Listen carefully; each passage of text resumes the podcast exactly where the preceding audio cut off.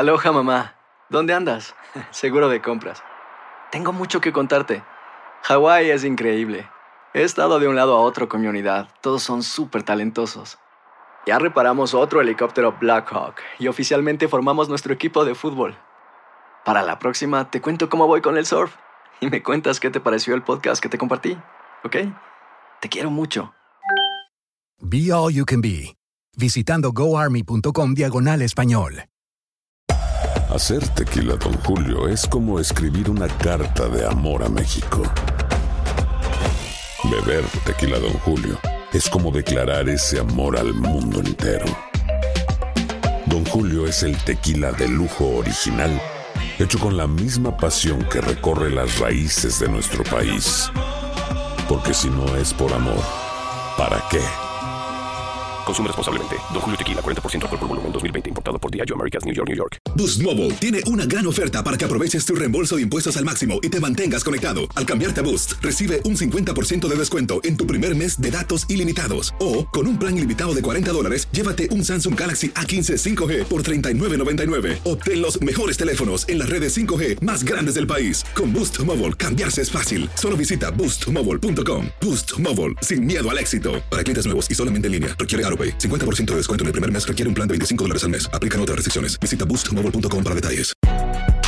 Si no sabes que el Spicy McCrispy tiene Spicy Pepper Sauce en el pan de arriba y en el pan de abajo, ¿qué sabes tú de la vida? Para, pa, pa, pa. Ahora tenemos en línea telefónica al director ejecutivo de la, eh, de la Autoridad de Alianzas Público-Privadas, Fermín Fontanes. Buenos días. Muy buenos días, Rubén, y muy buenos días a todos que nos escuchan esta mañana. Saludos. Bueno, Fontanes, ustedes hicieron ayer un anuncio que tiene que ver con la puesta en manos privadas de partes importantes de la Autoridad de Energía Eléctrica. ¿De qué se trata? Muy- eh, sí, en el día de ayer anunciamos eh, un proyecto histórico, un proyecto histórico no solo para Puerto Rico y las APP, pero también en los Estados Unidos, en donde eh, seleccionamos el proponente privado que va a entrar a operar el sistema de transmisión y distribución de la Autoridad de Energía Eléctrica. El proponente seleccionado es un consorcio compuesto de ATCO, una compañía canadiense, Quanta, una compañía americana, y un, un consultor integrado que se llama AIM, que son expertos en manejo de fondos federales, que se formaron para hacer la compañía Luma. ¿Y cómo, cómo se forma este consorcio, eh, Fontanes? Sí, al igual que en otros procesos de APP, ¿verdad? Esto es bien común en estos procesos. Así fue, por ejemplo, en Metropista y en Aerostar durante el proceso competitivo, se forma un grupo buscando todas las cosas fuertes, ¿verdad? De, lo que se busca en, el, en la propuesta. Eh, cuando sal- sacamos la solicitud de cualificaciones y, el, y más adelante, ¿verdad? La solicitud de propuestas, nosotros fuimos a buscar un proponente que pudiese re- re- rehabilitar el sistema, ¿verdad? Mejorar la infraestructura, trabajar para avanzar los fondos federales en Puerto Rico y buscar un, costo eficiente y un sistema más eh, confiable para Puerto Rico. Estas tres compañías participaron en ese proceso juntas y durante como un consorcio. Eh, por ejemplo, en el caso de Metropista, tú tenías un, un consorcio de Goldman Sachs y Avertis. Este, que cuando una vez se, se les otorga el contrato, formaron Metropista. En el caso de. Por eso, pero Luma, Luma eran, terminaron siendo los únicos proponentes, ¿o no? No, no, no, no. Entonces, No, otra cosa, eh, digo, cuando uno va a seleccionar a alguien al que le va a poner en sus manos nada más y nada menos que la transmisión y distribución de la Autoridad de Energía Eléctrica, uno querría pensar que eh, va a haber mayor eficiencia, que en algún momento uno puede aspirar a unas facturas más bajas, eh, etcétera. Eh, es- ¿Eso es un criterio para seleccionarlos?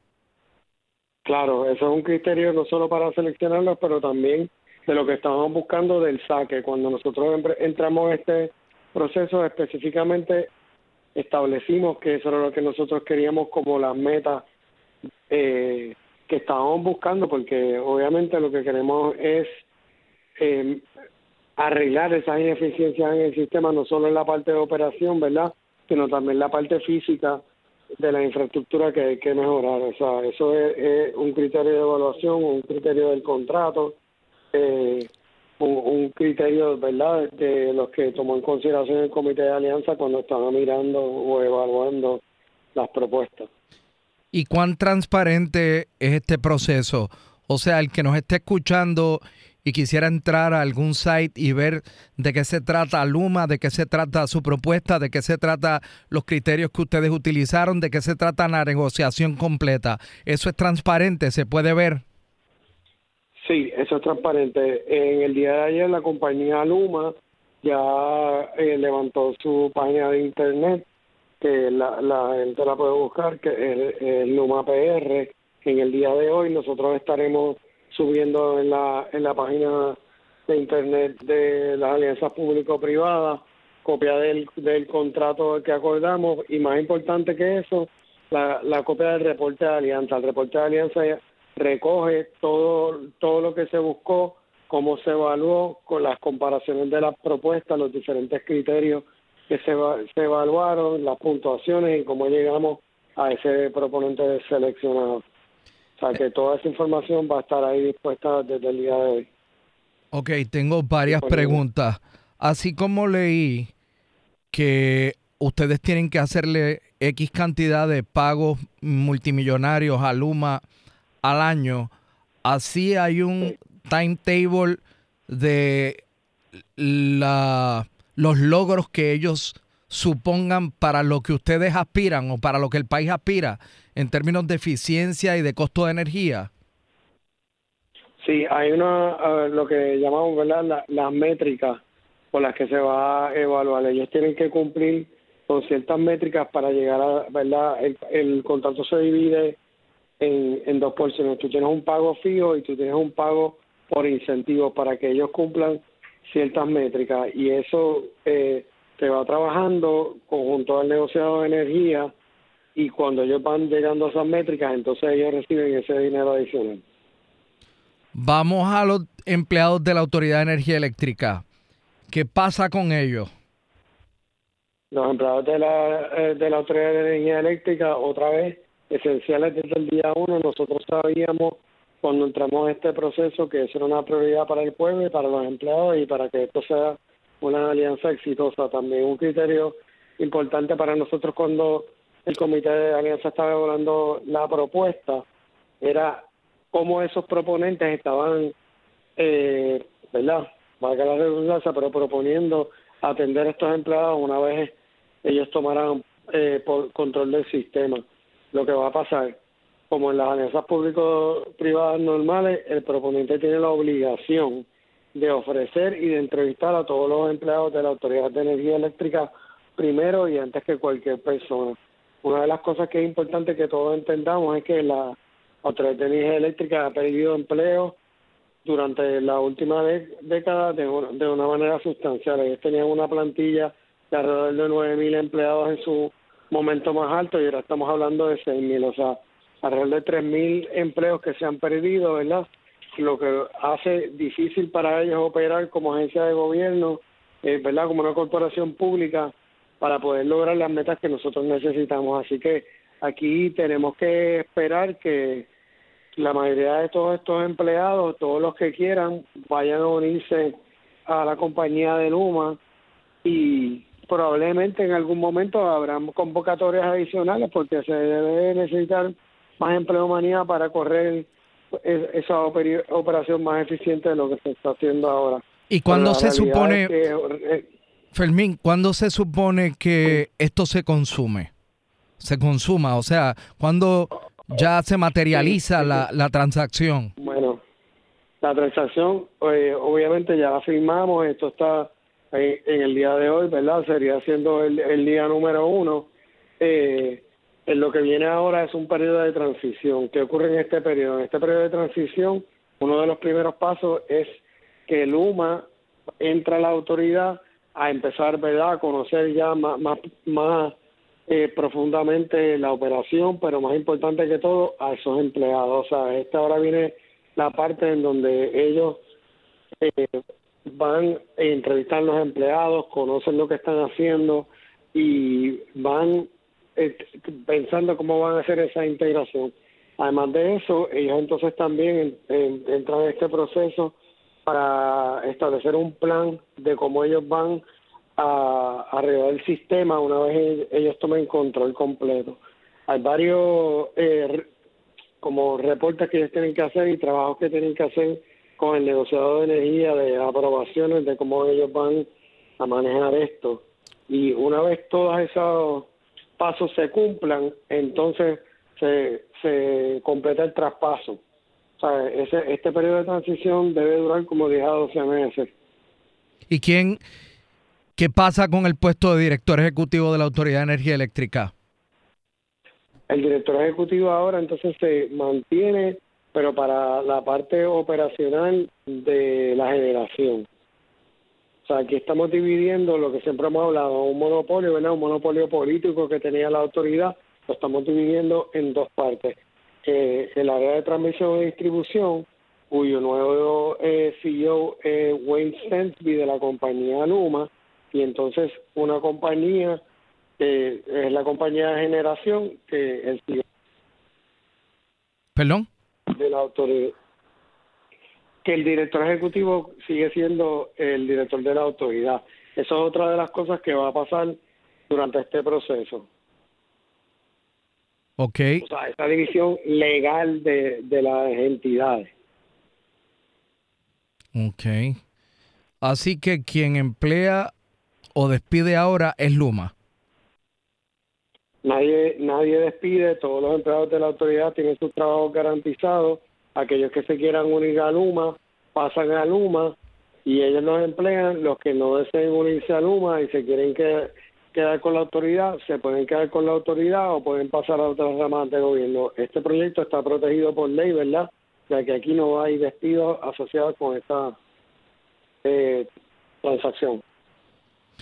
Probablemente esta transacción sea una de las más importantes eh, después de la del aeropuerto, eh, probablemente hasta más importante que la del aeropuerto, ¿usted está tranquilo, satisfecho, convencido de la misma? Claro que sí. Esta, yo, yo diría, ¿verdad? Esta es la transacción más importante para Puerto Rico en este momento. Esta transacción no es solo importante para nosotros como consumidores, ¿verdad? Que vivimos de la luz y que sufrimos después del huracán María, todo ese tiempo sin luz, miles de familias, miles de personas en Puerto Rico, la isla completa desde el día uno, el puertorriqueño promedio estuvo casi tres meses sin luz, no, no regresó la luz el 100% de los clientes de la autoridad hasta casi un año después de María. Pero eso no solo nos afecta a nosotros, eso afecta a la economía, eso afectó miles de negocios, eso afecta el desarrollo económico. O este proyecto le trae eh, confianza a no, no solo a nosotros, pero a la industria, a los comercios que quieren eh, operar y abrir en Puerto Rico. Cuando hablamos ahora mismo de todas estas conversaciones de traer otra vez la industria farmacéutica y a Puerto Rico, esto es primordial. Esa eh, confianza que este privado le va a dar a esas industrias de que tienen a alguien con una experiencia eh, multinacional probada en, alrededor del mundo que va a estar operando este sistema, definitivamente. Esto yo sin, sin reparo lo digo, esto es mucho más grande que el aeropuerto. ¿Y cómo esto compagina con el hecho de que la Autoridad de Energía Eléctrica financieramente está quebrada? Bueno, esto es parte de los pasos que tenemos que cumplir para llevar a, a la autoridad a donde queremos lograr llegar, ¿verdad? Hay que salir de la quiebra, eso es, no hay duda, porque eso es una, una parte primordial en nosotros permitir que la autoridad pueda operar eficientemente a largo plazo. Eh, la, autoridad está operando en negativo por un montón de años, ¿verdad? estos últimos años que no se está pagando la deuda, pues estamos operando más cómodamente, pero definitivamente hay que salir de la, del título 3, hay que salir de quiebra, hay que darle a la autoridad esa flexibilidad de poder accesar a los mercados y este paso yo creo es un paso grande e importante en poder lograr una mejor eh, negociación con los bonistas en el asunto de la deuda. Pero también aquí estamos hablando de fondos federales. Llevamos mucho tiempo hablando de esa incertidumbre de cuánto dinero va a venir y cómo va a venir este consorcio que entra hoy como Luma, un componente de manejo de fondos federales que con experiencia aprobado, que han, trabajado desastres en todas partes del mundo y y en Estados Unidos principalmente con asuntos de FEMA y HOT, o sea que tienen esa experiencia para ayudarnos a tratar de abrir ese tapón que tenemos con esos fondos federales. Y no solo eso, a maximizar el, el despliegue de esos fondos una vez lleguen a, Puerto Rico. O sea que tres componentes, la privada, ¿verdad? La, pasar la mano de un operador privado, la transmisión y distribución, salir de la deuda en su momento y a maximizar los fondos federales. Esas son las metas para nosotros llegar a tener el sistema que yo creo que todo el pueblo de Puerto Rico se merece. ¿Esto acabará con el cartel del petróleo? El cartel del petróleo, mira, esto es el primer paso en todas esas cosas definitivamente. La, meta grande siempre es sacar la política de la administración de un servicio tan esencial y primordial para el pueblo de Puerto Rico. Aquí estamos empezando con la transmisión y distribución. Después eh, empezaremos en este próximo mes un proceso similar para esa otra parte de generación que hablamos ahorita. Y todos esos controles van a salir del gobierno, ¿verdad? Y de la parte política a entes privados que se especializan en eso. Pero yo me imagino que estando ellos a cargo de transmisión y distribución, van a tratar de, de que el cartel del petróleo que domina la generación no los pase por la piedra. Claro que sí, claro que sí, eso es así. O sea, pero aquí todavía seguimos al costo en, ese sentido porque eh, la generación se queda ahora mismo con el gobierno de Puerto Rico. O sea, pero es importante en esos asuntos de compras de, de combustible recordar siempre, ¿verdad?, que la, la parte de la quiebra, el impacto que eso tiene en los precios, la, la parte de que la, la falta de credibilidad también de, la autoridad en eso afecta a los precios. O sea, una vez nosotros tenemos un privado con una credibilidad en el mercado, nosotros podemos eventualmente conseguir mejores precios y mejores acuerdos en todos estos asuntos de compra, no solo de, combustible, pero de todo, ¿verdad? De todas las cosas que se necesitan para operar una utilidad efectivamente. Bueno, eh, Fermín Fontanes, espero que en la medida en que vayan surgiendo detalles adicionales sobre esta histórica multimillonaria y extraordinaria transacción, me refiero a extraordinaria por la magnitud, ¿no? Es que podamos volver a conversar. Así que por lo pronto, muchas gracias. Gracias a usted. ¿Cómo no?